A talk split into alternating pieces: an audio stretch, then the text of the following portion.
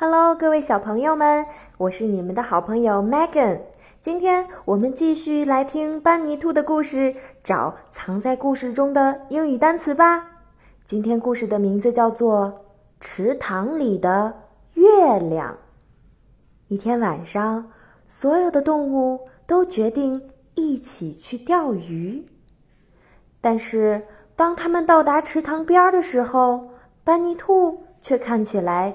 忧心忡忡的，嘿，看呐！他喊道：“月亮掉到水里了。”月亮，moon，moon。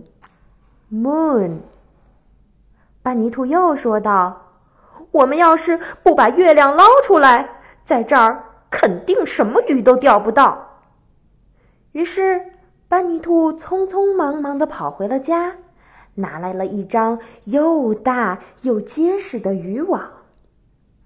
嘿，在我看来，狐狸低声的说道：“月亮是用黄金做的，因为它总是金澄澄的。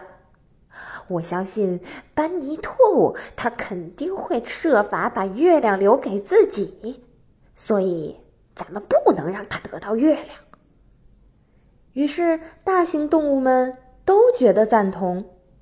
等到班尼兔带着渔网回到池塘边的时候，狐狸一把从他的手里接过了渔网。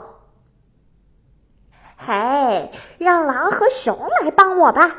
他说道。“你，班尼兔，太小了，不能到池塘里去把那个沉重的月亮从水里拉上来。”这种事情还是让我们大动物来做吧。但是，狐狸却不知道，他所说的话正中了班尼兔的下怀。等到大动物们都跳进水里的时候，班尼兔和他的好朋友乌龟爬到了池塘的另一边，开始钓鱼了。狐狸、狼和熊走进越来越深的水中。他们试图拖着网围住的月亮。当然啦，那只是月亮的倒影，他们根本没办法网住水中的倒影啊！随后，狐狸不小心滑倒了，他又绊倒了熊，熊又压住了狼，于是他们轰然的掉进了池塘里，哗！水花四溅。等到他们挣扎着回到岸边的时候，他们只能看到班尼兔和乌龟带着一篮子鲜鱼离开了。哎呀，又上当啦！他们只能眼睁睁的看着班尼兔离开了。